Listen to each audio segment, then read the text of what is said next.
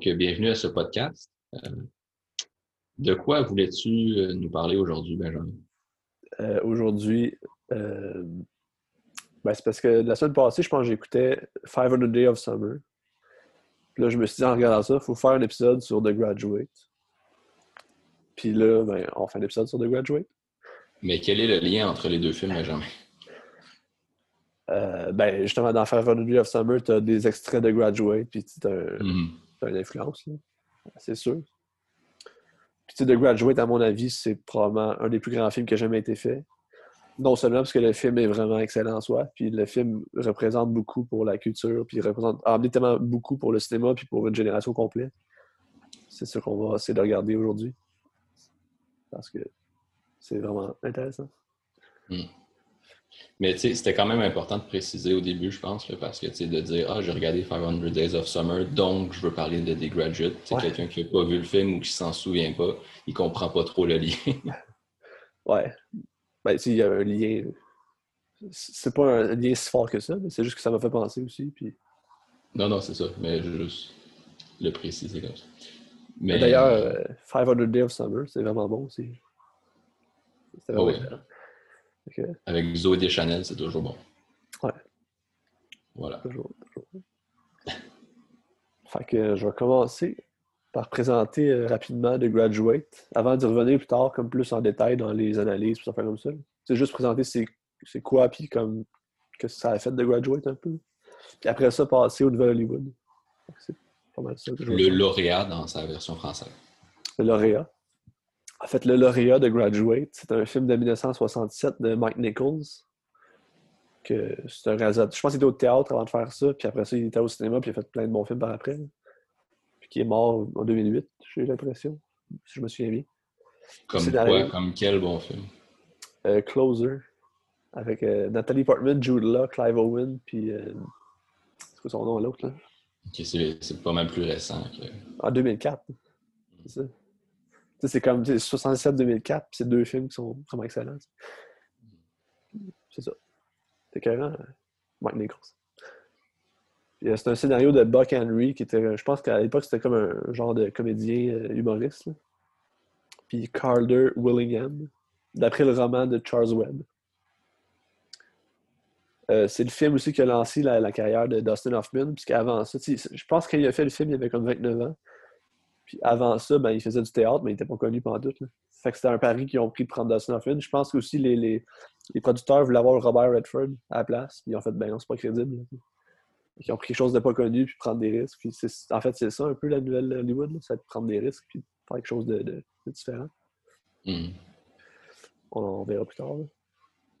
Donc, l'histoire, rapidement, c'est l'histoire de Benjamin Braddock, qui est un jeune de 20 ans. C'est Dustin Hoffman, qui finit l'université, puis qui se ramasse, euh, il retourne chez ses parents, dans un monde hyper matérialiste, puis comme il se voit pas dans ça, il se trouve pas dans ça, puis là, ses parents, ils ont comme des attentes envers lui, puis la société a des attentes envers lui. Puis comme il est pris dans ce créneau-là, puis il sait pas trop où c'est que je m'en vais, puis que, que c'est que c'est quoi mon avenir. C'est tout ça. Puis là, ils vont célébrer son retour. Puis il y a Mrs. Robinson avec Mr. Robinson, c'est des amis de ses parents. Puis là, Mrs. Robinson veut ramener Benjamin chez eux. Puis elle, il fait des avances sexuelles.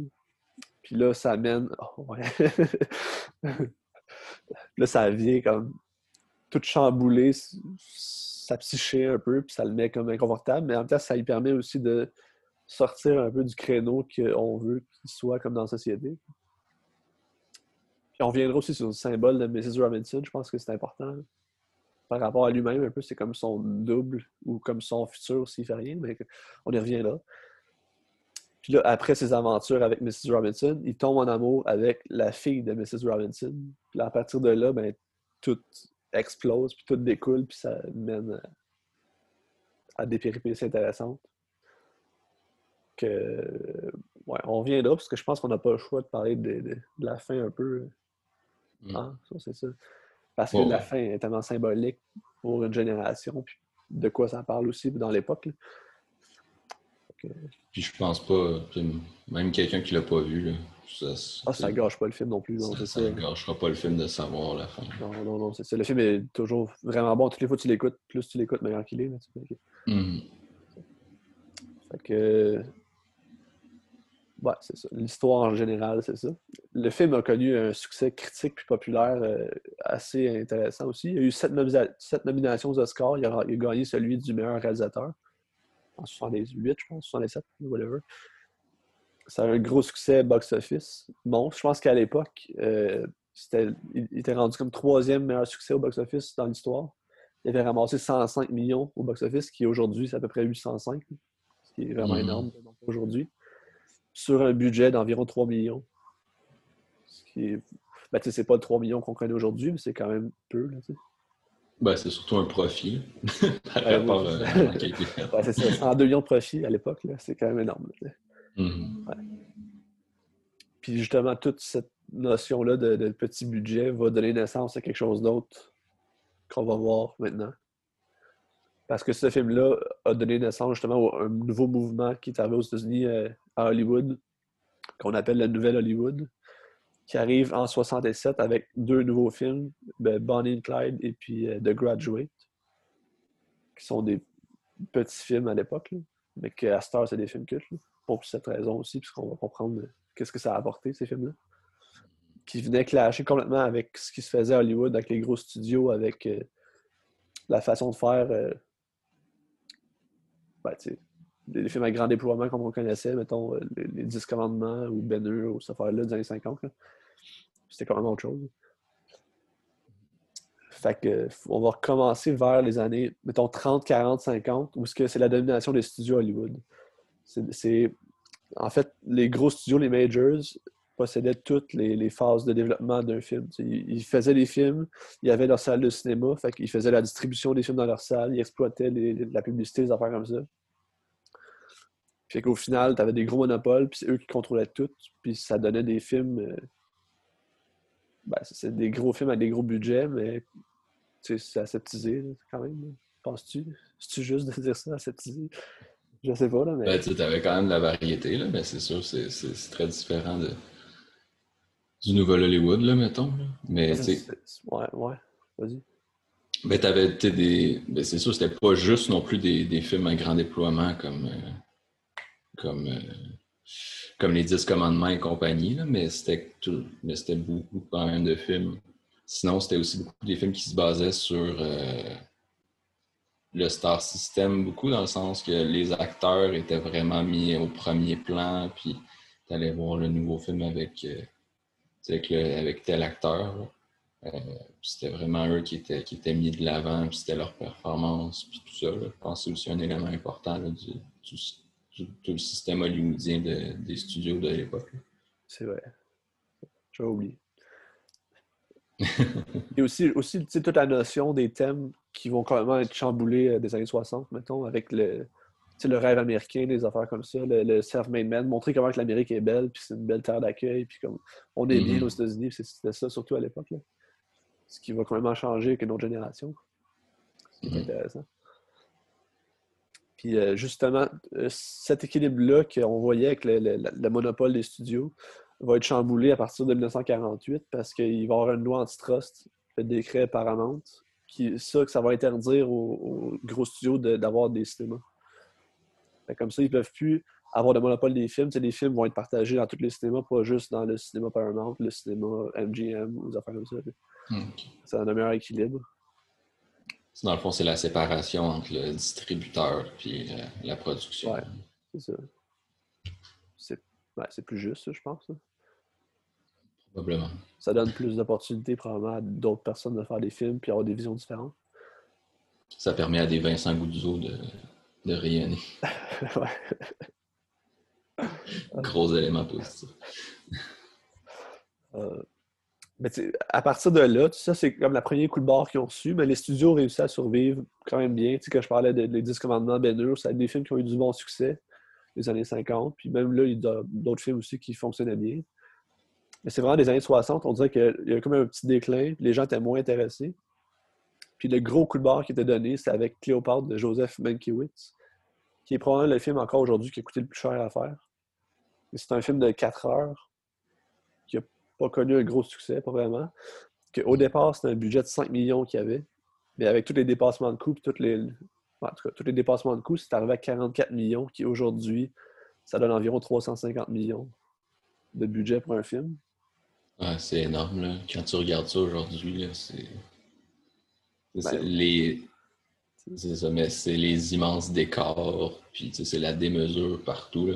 Évidemment, il y a je pense pas que c'est ça qui a coûté le plus cher, mais il y a la légende des, costumes de, d'Elizabeth Taylor, de l'actrice principale qui joue Cléopâtre, là, à quel point dans chaque scène, elle a un costume différent. Comme je disais, c'est sûrement pas ça qui a coûté une, fortune euh, tant que ça, mais ça donne l'idée de la, démesure de la chose. Ouais, c'est ça. Puis, euh, ouais, le film n'a pas marché vraiment. Fait que ça donnait une grosse perte économique au studio, puis c'est vraiment ça qui a fait tomber ben, le cinéma tel qu'on le connaissait à cette époque-là. Je pense qu'il a quand même marché. C'est juste, avec un budget comme ça, c'était presque impossible. Ben non, c'est ça. Mais c'est ça. Je pense qu'il n'a pas rencontré ses coûts, justement. C'est ça l'affaire. Mm Il était juste even. Je pense que si les gens s'intéressent de voir un peu le Hollywood des années 40-50, euh, il y a un beau film des frères Cohen, ça s'appelle El Caesar, qui se passe à cette époque-là. Justement, c'est un producteur qui navigue à travers les différents tournages de cette époque-là. Puis tu vois un peu comment ça marche dans le studio, puis tout ça. C'est intéressant. Mm. Ça n'a pas rapport, là, mais en tout cas. Bon. Ben, un peu. ouais. mais euh, aussi, qu'est-ce qui amène quelque chose de nouveau qui va aller vers la nouvelle Hollywood? va être le code ACE qui tombe en 1966. Le code ACE qui était toute l'affaire de censure, puis qui il contrôlait ce que tu pouvais mettre à l'écran ou pas. En 1966, ça tombe ça, puis ça permet d'aller dans des zones où est-ce que la sexualité est plus exploitée, tu as plus de violence, puis des affaires comme ça qu'on ne voyait pas. Puis peut-être que ça, justement, attire un nouveau public qui était moins intéressé par euh, ce qu'on voyait dans les gros studios. C'est vrai que ça, c'est vraiment une différence majeure qu'on voit entre le Nouvel Hollywood et ce qui se faisait avant les, les thèmes, puis euh, à quel point on se permet, on peut aller à des endroits où on n'allait pas du tout, tout était plus lisse avant. Ouais. Hmm. Puis euh, aussi, entre-temps, à travers toutes les années 60, les, les, les, grands cinéastes européens qui se développent aussi, qui prennent de l'ampleur. Quand tu parles des Truffaut, les Godard, les Bergman, Fellini, Antonioni, Kurosawa, whatever, tous ces gens-là, ben, il commence à prendre une place plus importante aux États-Unis parce que ça vient chercher un public qui, autre que ce qu'il l'offre donnait. Puis ça tu dis européen puis Kurosawa dans la même chose? ok, japonais. Ozu, mettons aussi. Puis, euh, justement, la nouvelle, nouvelle, Hollywood se rapproche beaucoup de ce qui s'est fait en France avec la nouvelle vague, puis toute cette nouvelle vague de, réalisateurs-là qui en fait, c'était des cinéphiles. C'était ça qu'on avait aussi. À, la Nouvelle-Wood, c'est que des cinéphiles qui sont passionnés par le cinéma puis qui voulaient mettre leur voix là-dedans. Comme on l'a vu, les Truffaut Godard, c'est des gens du, des cahiers du cinéma qui, les autres, au départ, c'était des critiques. puis qui aimaient ça. Aussi, euh, la notion des mœurs qui change à l'époque, des années 60. Même au Québec, on l'a connu, mais partout dans le monde, mai 68, les affaires comme ça, c'est un phénomène mondial. Puis ça se ressent dans l'art aussi. Je pense que c'était inévitable de faire le shift comme ça aux États-Unis, dans les films. Fait qu'arrive en 67, euh, Bonnie et Clyde, des gens qui veulent faire ça. Euh, c'est un peu à la sauce nouvelle vague où est-ce qu'on revisite le genre comme du, film criminel, comme euh, mettons Godard le fait un peu dans ses films. Si on regarde Pierrot le Fou, des affaires comme ça. Mm. Revisiter le film noir ou des affaires comme ça, le, film de criminel. Puis les gens étaient réticents à faire ce film-là. Ils ne voulaient pas vraiment. On croyait au beau projet, puis on s'est dit, ben, tu sais, ça ne marchera jamais cette affaire-là. Finalement, ils ont donné un petit budget de 1,6 million pour le faire. Ce qui est, ben, ce qui est pas tant que ça. quand on compare aux 44 de. Là. C'est sûr. puis, euh... Mais je pense que 1,6, c'est exactement le, budget de Nadia Butterfly de cette année. Ah ouais. Mais, ben, comme fois, je sais pas fois combien. Ah, c'est ça. c'est pas la même échelle. En tout cas, continue. Ben, c'est sûr qu'il ne faut pas comparer les budgets québécois et américains non plus. ben, surtout, on parle de Bonnie and Clyde, on parle d'un film, euh, je veux dire, euh, euh, avec de l'action puis tout plein de, Oui, non, de, c'est ça. trucs demandants. là. C'est pas, c'est pas C'est un ça. petit film intimiste. là. C'est ça. Puis, euh, justement, ce film-là a connu un beau succès box-office. Il a cherché 70 millions sur un budget de 1,6. C'est c'est quand même phénoménal. Mhm. Puis là, c'est comme à partir de là que les. Ben, avec The Graduate aussi qui arrive en même temps, en 67, que les producteurs vont être plus ouverts à aller vers des projets plus euh, risqués, puis qui vont. qui amènent quelque chose de nouveau, puis qui disent avec un petit budget, je peux faire beaucoup d'argent. Fait que, genre, allez-y, vous avez toute la liberté possible, puis on. Faites ce que vous voulez, puis donnez-nous de l'argent. Puis d'ailleurs aussi, euh, Bonnie et Clyde a eu 10 nominations aux Oscars cette année-là. C'était un succès critique aussi, pas juste box-office. Mhm. Euh, puis là, justement, la même année arrive The Graduate. Euh, c'est ça, qui se fait dans un cinéma, dans une grande liberté. Puis ça allait chercher vraiment les moyens du cinéma. C'est mettons Mike Nichols qui venait du théâtre, on avait pensé qu'il aurait fait un film plus théâtral, plus parlé. Mais il va vraiment chercher tous les moyens du cinéma qu'on peut avoir. Tu sais, les, les plans de caméra sont vraiment hallucinants. tu sais. Puis il se sert de- de- du montage, puis de, des cadrages, ou tu sais, des- des- du langage du cinéma pour parler ben, comme on sert du langage. Mhm. En tout cas. Fait qu'on peut parler aussi de, à partir de 67, c'est la domination du cinéma d'auteur aux États-Unis. Où ce qu'on va trouver des. des- on, on chamboule les thèmes complètement par rapport à ce qui se faisait avant. On a des thèmes, tu sais, avant, quand on, on glorifiait les États-Unis, on les valorisait. À cette heure, on se trouve avec des, comme la désillusion des États-Unis, comme l'Amérique est laide ou comme.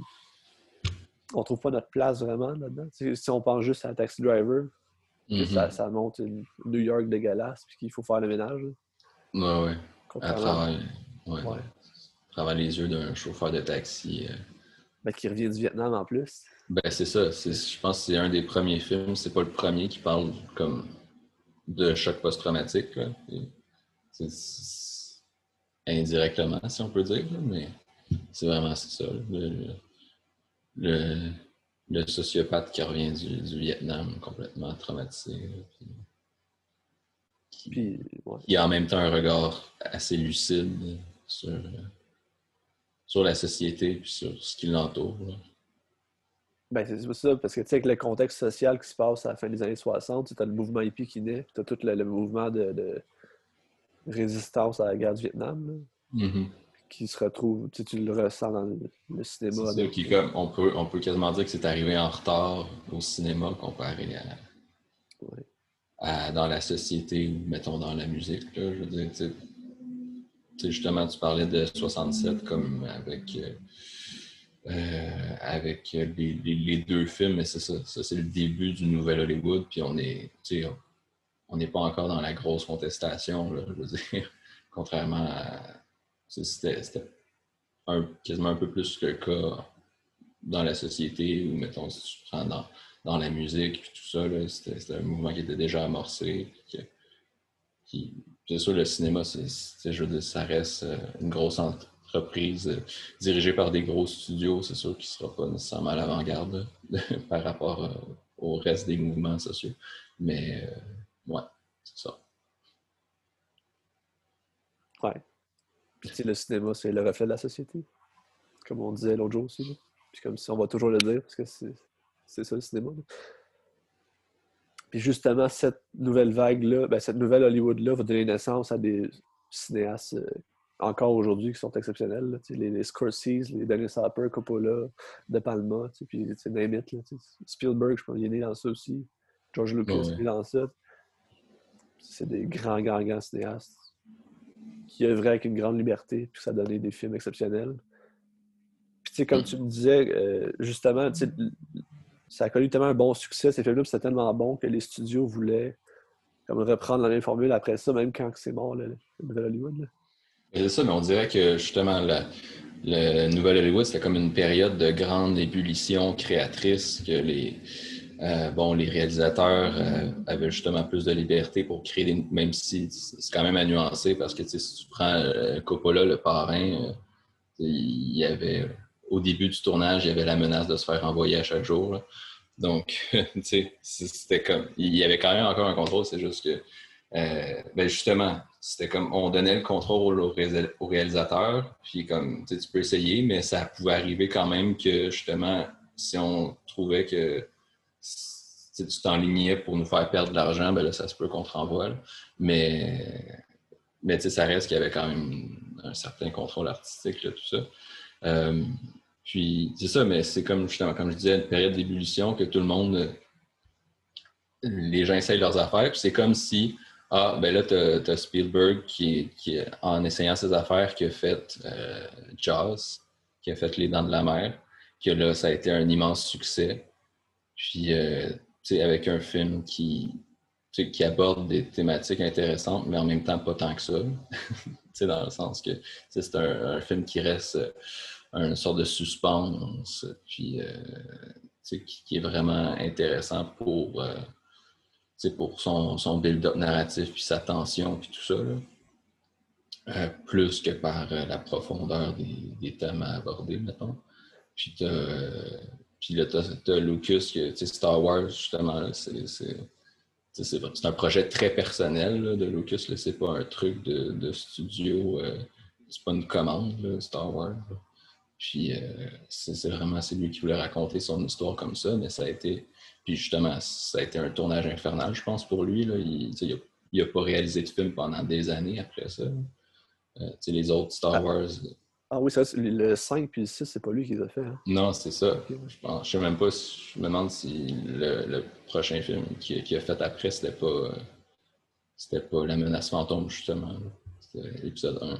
Mais je suis pas sûr, mais il me semble que c'est ça. Euh, puis euh, c'est ça, mais là, mais Star Wars qui est un immense succès. Donc après ça, c'est comme si les studios, si on schématise, c'est comme si les studios s'étaient rendus compte, OK, ben c'est ce genre de truc-là qui marche. On a laissé les, artistes comme créer leurs affaires. Puis ils se rendent compte, ah, ça, ça fonctionne, OK, maintenant, on reprend le contrôle, puis on fait ça. puis c'est un peu ça les années 80, même si, encore une fois, à nuancer. Mais c'est un, peu, un peu ça si on fait une grosse trame générale. C'est un peu ça qui est arrivé. Puis justement, les années 80, si on parle un peu de la chute de ce mouvement-là, qu'il est mort. Euh, c'est mort avec Evans Gate de Michael Cimino en 1980 parce que ce film-là, au départ, c'était un budget de 7 millions. Puis, euh, je sais pas trop, Michael Cimino, il a commis des problèmes. mais euh, ben, il a l'air assez particulier, ce monsieur-là. C'est lui qui a réalisé pour situer le.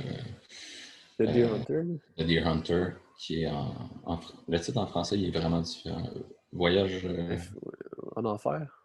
Voyage au bout de l'enfer, c'est ça? Ça se peut. Ouais, je me souviens plus. Mais ouais, le film sur la guerre du Vietnam, là, en trois parties, là, avant, pendant, après. C'est génial.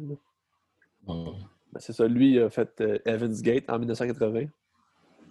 Puis euh, au final, avec tous les dépassements de coups, comme, je pense qu'il était jamais assez satisfait, fait que ça s'échelonnait le tournage fucking longtemps ça a coûté au final 44 millions. 44 millions de Cléopâtre a coûté ça, 350 millions aujourd'hui. C'est énorme sur un budget de 5 millions au départ, 7 millions. Fait que c'est ben trop. Puis au final, le film n'a pas marché du tout, puis il a fait 3 millions au box-office. Fait que c'est mhm. une perte de 41 millions. Puis à partir de là, ben, les studios ont commencé à reprendre possession, puis ont mis un coup de barre là-dedans. Ils regarde, ça ne marche plus. Là. Puis justement, hmm. cet échec-là a contribué à la faillite puis la mort de United Artists. C'était la boîte de. Ben, euh, je pense que c'est une boîte de prod comme Charlie, euh, Charlie Chaplin, puis euh, Griffith, puis des affaires comme ça. Je ne sais pas trop ce qui est les autres, non? non, je savais pas. C'est ça. C'était justement. non, ça me revient. La, notion de donner tous les artistes au pouvoir, mettons, c'était eux autres. Là. Puis là, c'est mort avec ça. La star, mm. plus. C'est triste. Hmm c'est ça. C'était un peu ça pour l'histoire du nouvel Hollywood. C'est autre chose à rajouter? Sur le nouvel Hollywood. Ah ben oui, il y a un élément dont je voulais parler, c'est un, truc assez important aussi, c'est on n'en parle pas souvent, mais physiquement. Ah oui, oui, c'est vrai. Il y a beaucoup. Bon, le, tout ce qui était le système hollywoodien avant, c'était très, c'était très studio, là, justement. C'était décor en, carton, puis euh, tout ça. Puis là, il y a beaucoup plus de. Euh, ben, c'est même un peu comme la, nouvelle vague, qui a beaucoup plus de tournage en extérieur, puis en décor naturel ou des. Ou, euh, il y a une beaucoup. Quand tu regardes ça aujourd'hui, il y a une beaucoup plus forte impression de réalisme que, que dans les, films Hollywood classiques qui précédaient. Je pense aussi qu'il y a une grosse influence du néo-réalisme italien aussi dans ça. Oui, oui. Ben, c'est ça je pense à, pour prendre un film, disons, euh, euh, The, French Connection, puisque, justement, ça se passe dans les rues de New York, puis tu, sens vraiment que tu es dans les rues de New York, puis tu as une scène dans le métro, puis tu as une scène où ils pourchassent en voiture le métro, comme, ben, qui est euh, suspendu, qui, qui, roule en suivant le métro qui est suspendu dans les airs, puis c'est très c'est très extérieur, c'est très réel. Je pense que ça a influencé beaucoup ce qu'on est aujourd'hui. c'est encore ça pas mal. Oui, non, c'est ça. Ben ouais. À part, euh, à part, tout ce qui est écran vert. mais... Ouais. mais ouais. Sinon, euh, ben, je vais parler du contexte historique. On a quand même parlé quand même pas mal. le mouvement hippie, puis les contestations, la guerre du Vietnam. Mm-hmm. Oui, c'est ça. Toute la société change, si on veut, à cette époque-là. Aussi, pas juste aux États-Unis, mais quand tu parles, mettons, les films de Miloš Forman qui faisait euh, en République tchèque à l'époque, avant qu'il exile ici, ben, ça parle d'une société qui change. Qu'est-ce qui se passe en République tchèque? C'est toutes les révoltes. Euh, les Tchèques, c'était-tu de l'URSS ou c'était la Tchécoslovaquie? La Tchécoslovaquie, ben, c'était allié de l'URSS, ça n'en faisait pas partie. OK. Mais, je pense qu'il y avait une révolte là-bas. C'était dans le bloc de l'Est. OK, c'est ça. je pense qu'il a dû s'exiler à cause de ça. Puis tu, le ressens dans ces films, tout l'aspect comme la terreur politique qui se passe. C'est intéressant. C'est Loves of a Blonde de Miloš Forman, c'est nice. Je sais pas si ça se trouve quelque part, là, mais je pense que c'est fait dans 68. C'est un film tchèque. C'est le fun contexte social qui est important dans les films, là, on a parlé. Après ça, The Graduate. Euh, tu qu'est-ce qui fait que The Graduate est aussi important que ça dans l'histoire du cinéma? Ou qu'est-ce qui rend The Graduate aussi comme parlant aujourd'hui encore? Pourquoi qu'on en parle aujourd'hui encore de Graduate, même si ça a amené quelque chose d'autre, mais le film en soi est, comme un message d'une génération. C'est comme une génération qui parle à une autre génération. Mm-hmm. Puis ce qui était très courant, c'est vraiment c'est l'époque typique de ça, du conflit de génération. Oui, non, mais oui, c'est Tu penses à. c'est ça, c'est la jeunesse euh, contestataire qui, qui, change, qui veut changer le monde, mais c'est un thème universel si on veut, là, mais je pense que c'est à cette époque-là qu'on le retrouvait le plus, là, plus qu'aujourd'hui. Euh, mais, je pense que tu peux relate encore à ça aujourd'hui. Tu, vraiment? Je pense que les anglicismes comme relate, on se calme. Ok, je vais dire, euh, tu peux. Euh, t'identifier à ça. Je peux t'identifier à ça. Euh, aujourd'hui, tu sais, personnellement, je suis comme, ben, oh, genre, je comprends ça. Mm. Tu es d'accord? Oui, ben, c'est sûr, ça se comprend. Ouais, ok. Puis euh, ben justement, un cri du cœur d'une génération à une autre, je trouve que ça se, ça se rapproche beaucoup de Trainspotting, qui a fait un peu la même chose 30 ans après. C'est le message d'une génération, c'est le film d'une génération plus que le film en soi. Ouais. Tu trouves-tu? Ben, c'est sûr, les deux films sont différents. Trainspot, t'as pas.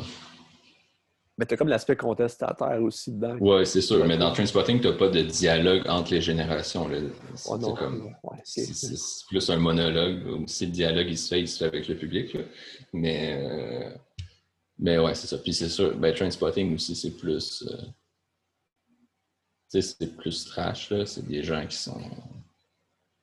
Oui, mais ça reste le cri du cœur d'une génération pareil. C'est clair, mais en même temps, c'est une, une génération, mais ouais mais représenté à l'écran par du monde décollissé. Ouais. Mais euh, ce qui n'est pas le cas dans, dans, dans The Graduate.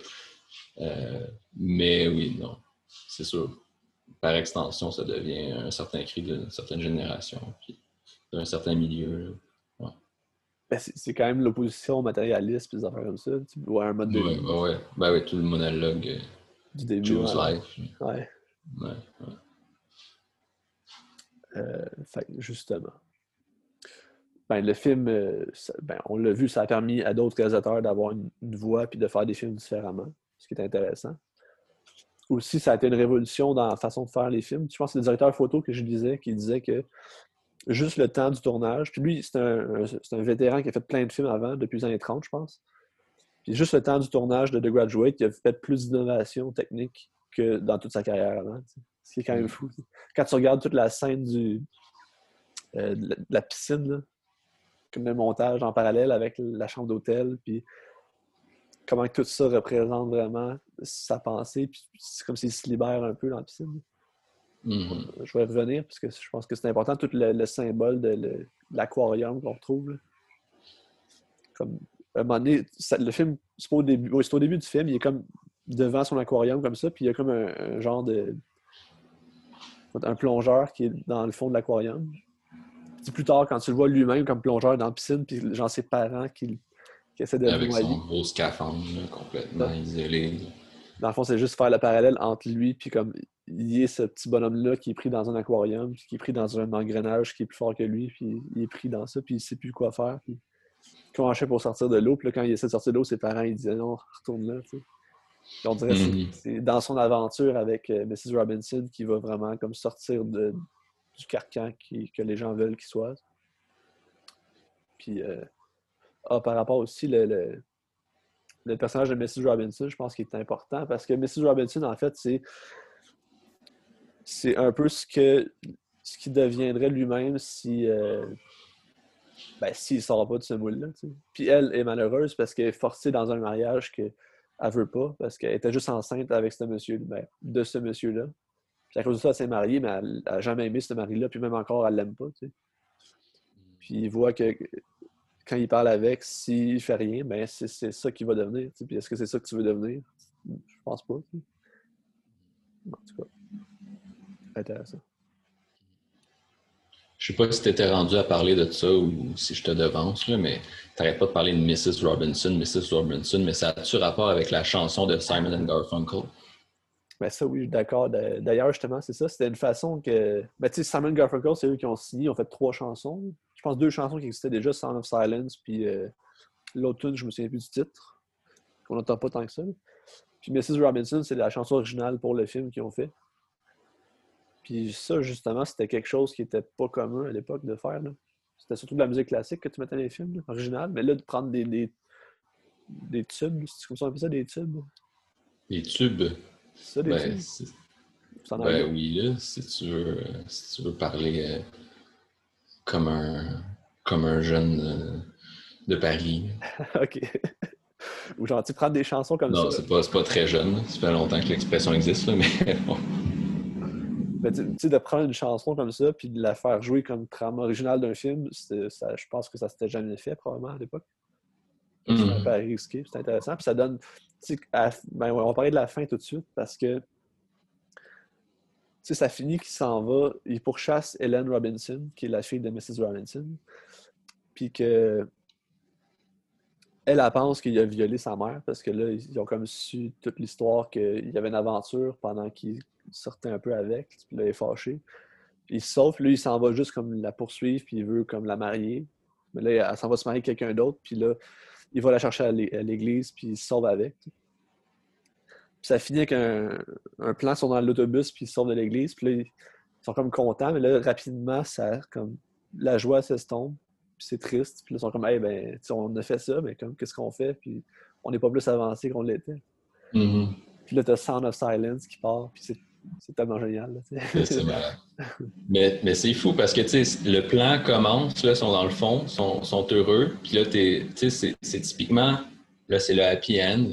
Puis là, tu sais, comme, OK, comme deux, trois secondes, puis ça va couper. Sauf que là, le plan, il reste. Ouais. Puis là, il reste. Puis là, tu commences à ressentir un malaise intérieur. Puis là, ça, continue. Puis là, leur expression change. Puis là, non, c'est vraiment, c'est vraiment bien. Puis justement, ce, plan-là, ben, je pense que c'est le regard inquiet d'une société vers leur avenir, d'une génération vers leur avenir par rapport à la société matérialiste qui sont dedans. pas non, c'est complètement ça. Puis là, tu te retrouves sans of silence. Comme, ben, je vais revenir dans le silence parce que c'est là que j'étais mieux. Puis comme je, je- peu importe mon avenir, je l'aime pas. tu sais. Qu'est-ce que Mhm. je peux faire? C'est génial, ce film-là. Mais pour revenir sur euh, les chansons, parce que j'ai comme réfléchi un petit peu dans les deux dernières, minutes, mais euh, tu avais quand même des films beaucoup qui avaient des chansons originales, là, mais c'était pas des. Tu sais, je veux dire, bon, il y a les comédies musicales, c'est sûr, mais euh, toutes sortes de. Sais, des films, mais tu sais, c'est souvent, mettons, un personnage qui chantait ou tu sais, une chanson qui est comme en fond puis qui est très lyrique. Puis là, d'avoir vraiment une- de la musique, c'est vraiment style populaire, là, style populaire pour l'époque, là, vraiment ce qui, ce, qui, ce qui jouait à la radio puis tout. là. C'était c'était peut-être là aussi beaucoup euh, qui était risqué, particulier puis innovant. Ouais. Mais tu sais, populaire. Je pense qu'il est devenu populaire après le film aussi, Mrs. Robinson. là. Ou à La, la chanson. Ouais. Parce que si c'est- elle est devenue. Ben oui. Ben, je pense qu'il était numéro un au. Je pas le Ouais, ouais, non, c'est sûr. Mais même aujourd'hui, du tu sais, je pense que la, la, la chanson est plus connue que le film. Ouais, ouais. Ben, ouais, je suppose. Ben, je pense. là. Mais est-ce qu'il est devenu populaire parce que le film a connu un gros succès ou. Ben, le film, la tune est bonne pareil, euh, peu importe le film ou pas, là, mais. Ben, Armageddon, euh, voyons, euh, c'est quoi la chanson? d'Aerosmith pour Armageddon? Es-tu populaire? euh, Ouais. Comme- Ouais, c'est- c'est- c'est- à un moment donné, c'est le serpent qui se mange la queue. là. Ouais, c'est vrai. C'est les deux. Là. Ouais. Mais. Je pensais pas citer Armageddon dans un. Je pensais pas citer un film de Michael Bay dans, dans un podcast sur des graduates. Euh. Je pense que le film est encore autant d'actualité parce que je pense que la société a changé un peu, mais pas tant que ça. on se retrouve un peu dans le même carcan, puis dans le même, dans le même moule, puis que il faut agir de cette façon-là. Puis dans le fond, tu sais, le film, c'est un gars qui. Tu sais, ça, j'expliquais à ma mère. Dans le fond, c'est un gars qui il rentre dans une maison qui est est de force. Puis là, le gars, il dit on joue à Monopoly. Là, il dit ben, je veux pas jouer à Monopoly, je veux jouer au Battleship. Puis il dit non, non, on joue au Monopoly. Puis t'as pas le choix de jouer au Monopoly. Puis c'est un peu ça le film. tu sais. Le gars, il rentre dans un monde qu'il sait pas. Puis ben, t'as des règles du jeu, puis t'es obligé de participer. Puis je pense que c'est encore la même chose aujourd'hui. Ouais, mais le Monopoly, c'est quand même plus complexe et plaisant que Battleship. Ok, mettons euh, Cranium. Là. Euh, ouais. Fait que ça fait le tour de mon analyse de, de ça. J'ai un autre petit point après. As-tu d'autres choses à dire par rapport à. Ben, pour revenir sur la fin, euh, ben, c'est plus une anecdote personnelle, là, mais quand j'ai regardé, la, ben, c'est ça, quand j'ai regardé Félix et Meira de Maxime Giroux, Ah, ben, c'est ouais, exact, c'est pareil. ouais. euh, qui est dans le fond, euh, ben, c'est ça, que je l'ai vu avant de voir The Graduate. Puis bon, c'est un film là, que. Bon, c'est un film québécois, là, mais c'est c'est comme un gars qui commence à, à fréquenter une, juive acidique, là, puis là, ils finissent par se pousser ensemble. Puis, euh, puis à la fin, ils sont à Venise ensemble. Puis là, ils sont dans une gondole, puis ils avancent. Puis, justement, c'est sauvé avec son enfant, puis les deux sont ensemble. Puis là, tu vois, les deux en arrière dans la gondole. Puis là, justement, c'est exactement le même genre de fin, mais qui a une symbolique un petit peu différente, mais c'est le même principe, si on veut, là, que tu as les deux personnages qui sont là, puis qui sont comme fuck, ok, mais on s'est sauvé à Venise, on est bien beau, mais après ça, c'est qu'on calisse, puis genre. Ah, il y a tout le questionnement de on est on est-tu vraiment est-ce qu'on s'aime vraiment est-ce qu'on est vraiment bien ensemble? Genre elle est-ce est-ce que j'ai vraiment fait bien fait de tout lâcher ma vie tout ce que je connaissais jusqu'à maintenant pour ça? Là lui Chris j'ai- comme je, l'ai- je fait lâcher toute sa vie puis finalement c'était co- comme c'était-tu juste pour le thrill ou genre je l'aime vraiment puis c'est quoi qu'on fait maintenant? Genre on va-tu vraiment être plus heureux que ce qu'on était avant, surtout elle, mettons? Puis, euh, non, c'est ça, c'est vraiment intéressant. toujours pour dire que la, première fois que j'ai vu ce film, ben, j'ai juste vu une fois, mais quand j'ai vu la fin de ce film-là, j'étais vraiment. Je me souviens, je ressentais un malaise, puis j'étais comme pas sûr. Comme, c'est comme, ah, mais c'était-tu voulu que ce soit malaisant à la fin? Je, trouvais que c'était. Euh, je, vais dire ça comme ça, là, mais c'est pas si bien exécuté que ça, mais bon, sous réserve. Mais, euh, tu puis après ça, quand j'ai vu je, pense que je t'ai texté après avoir vu The Graduate. Je t'ai dit Hey, je, viens de comprendre la fin de Félix et Maître. Parce que c'est exactement le même principe. Mais dans The Graduate, j'avais trouvé ça plus, plus évident, si on veut. Mais ouais. voilà, c'était anecdote personnelle sans trop d'importance. Mais c'est excellent, Félix et Maître. Regardez. vraiment, oui. Puis justement, je pense qu'il y a une grosse influence, pas juste avec la fin, mais le film au complet, c'est basé à peu près sur le même film. C'est le même pattern. Oui, ouais, c'est ça. Il y a des parallèles à tracer. Ah, c'est très bon. Mm. Ah, puis je voulais finir. T'as-tu fini par rapport à ça? Par rapport à un autre point? Oh, oui. Oh, euh, je voulais finir sur une ouverture par rapport au Nouvel Hollywood, puis à où ce qu'on en est rendu aujourd'hui. Parce que. Ah oui, là, c'est la partie où tu te risques. Où je me risque. Pourquoi je me risque? Est-ce que tu fais des prédictions? Non, mais je veux une... ben, pas des prédictions, mais je veux comme amener une réflexion. Est-ce qu'on est pourrait s'en aller vers là ou pas? Même si ma réflexion sert à rien parce que, genre. Ben, c'est. Juste dans le vide, là. tu sais, je me dis. Tu sais, à l'époque, c'était les majors qui dominaient et qui avaient tout le monopole. Mais quand on regarde aujourd'hui, qu'est-ce qui se passe? Mais quand tu as les Amazon Prime, tu as les Netflix, tu as les Apple TV, tu as Disney qui ont chacun leur chose puis qui produisent pour leur, euh, leur plateforme. On se retrouve au même affaire que quand tout le monde avait des cinémas. Est-ce qu'on s'en va vers quelque chose semblable où ce que tout va éclater, puis on va se trouver avec un cinéma plus indépendant. Puis, euh, surtout quand on voit à Star beaucoup de, remakes, puis des affaires comme ça, ou des suites, qu'il n'y a pas beaucoup de risques. je comprends qu'il y a encore des films risqués, des films d'auteur, ça existe encore. Mais euh, penses-tu qu'on pourrait s'en aller vers quelque chose de même? Je sais pas. Mais non, mais c'est vrai que la situation, mais c'est vrai que niveau risque, là, c'est,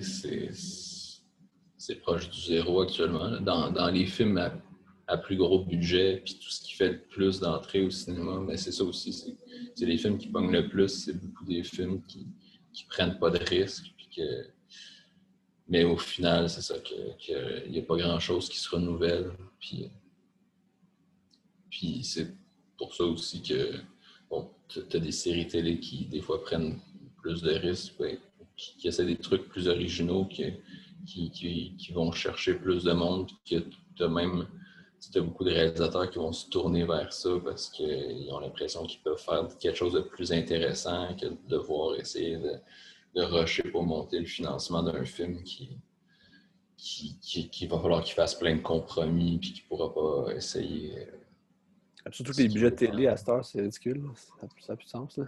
Non, c'est sûr, c'est énorme. Hein. Mais c'est ça. Ben, tu quand. Ben, c'est sûr que quand tu regardes le, top du box-office à chaque année actuellement, c'est sûr que c'est décollissant. Comparé. Ben, c'est un truc important avec le Nouvel Hollywood aussi, c'est que des films de ce genre-là, il y en a encore qui se font aujourd'hui, des, des héritiers ou des, ou juste, dans le fond, des films qui sont plus, euh, plus bruts, plus crus, puis plus, euh, bon, des grands films artistiques, mais qui traitent de sujets plus, euh, plus forts, puis tout. Mais la différence aussi, c'est que à l'époque, c'était vraiment ça qui était les, les films majeurs, puis les films populaires, tandis qu'aujourd'hui, ben c'est des films que personne voit. C'est sûr aussi que le contexte social n'est peut-être pas le même qu'à l'époque où est-ce qu'on a un changement des mœurs complètement. Contrairement qu'aujourd'hui, on est on a évolué et on n'est plus là. C'est ouais. qui change de quoi? Ouais. je pense qu'il y a encore beaucoup de changements, mais. Ah, peut-être aux États, c'est encore pire qu'ici. C'est sûr qu'il ne faut pas comparer, mais. Ouais. Mais non, pour savoir euh, où, c'est qu'on s'en va avec tout ça, euh, j'ai aucune idée. Je, je suis pas bon en prédiction. Ben, c'est surtout, mettons, avec les risques de la COVID, que tu sais, les studios perdent probablement beaucoup d'argent en ce moment. Peut-être qu'ils vont dire, hey, regarde, on va faire des films avec petit budget, puis si ces, ces petites affaires-là vont sortir, puis vont se démarquer, peut-être qu'on pourrait re- faire un retour à ça. Mais c'est une hypothèse. Peut-être. Mais il y a toute la question aussi de savoir de qu'est-ce qui se passe avec les salles de cinéma quand tu autant de plateformes de diffusion, puis de Netflix qui, qui diffuse de plus en plus de contenus euh, originaux, de, de films, des fois de grands réalisateurs qui passent pas par, par les salles de cinéma, qui sortent juste sur Netflix. Ouais. Ben, c'est- ouais, mais ça ressemble à ce qu'on avait à l'époque aussi. Les antitrust, faire comme ça qui est arrivé. là. Ah ouais. Fait que,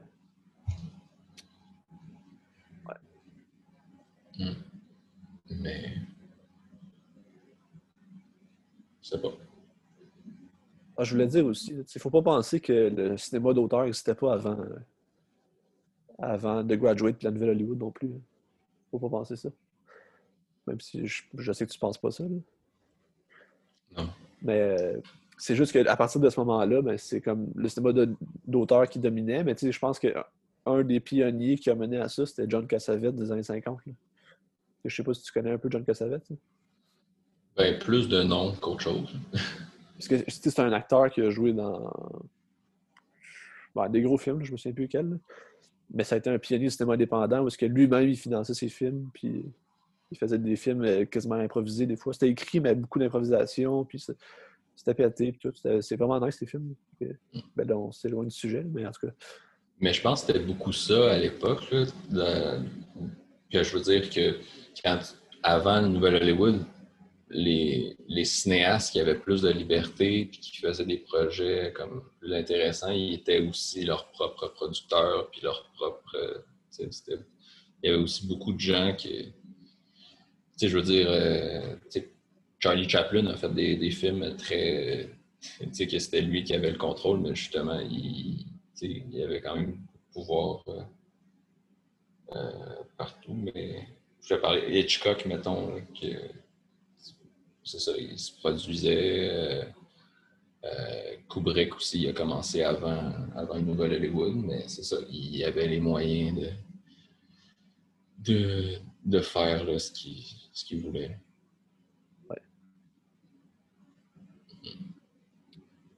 C'est intéressant. Moi, moi, ça fait le tour. là.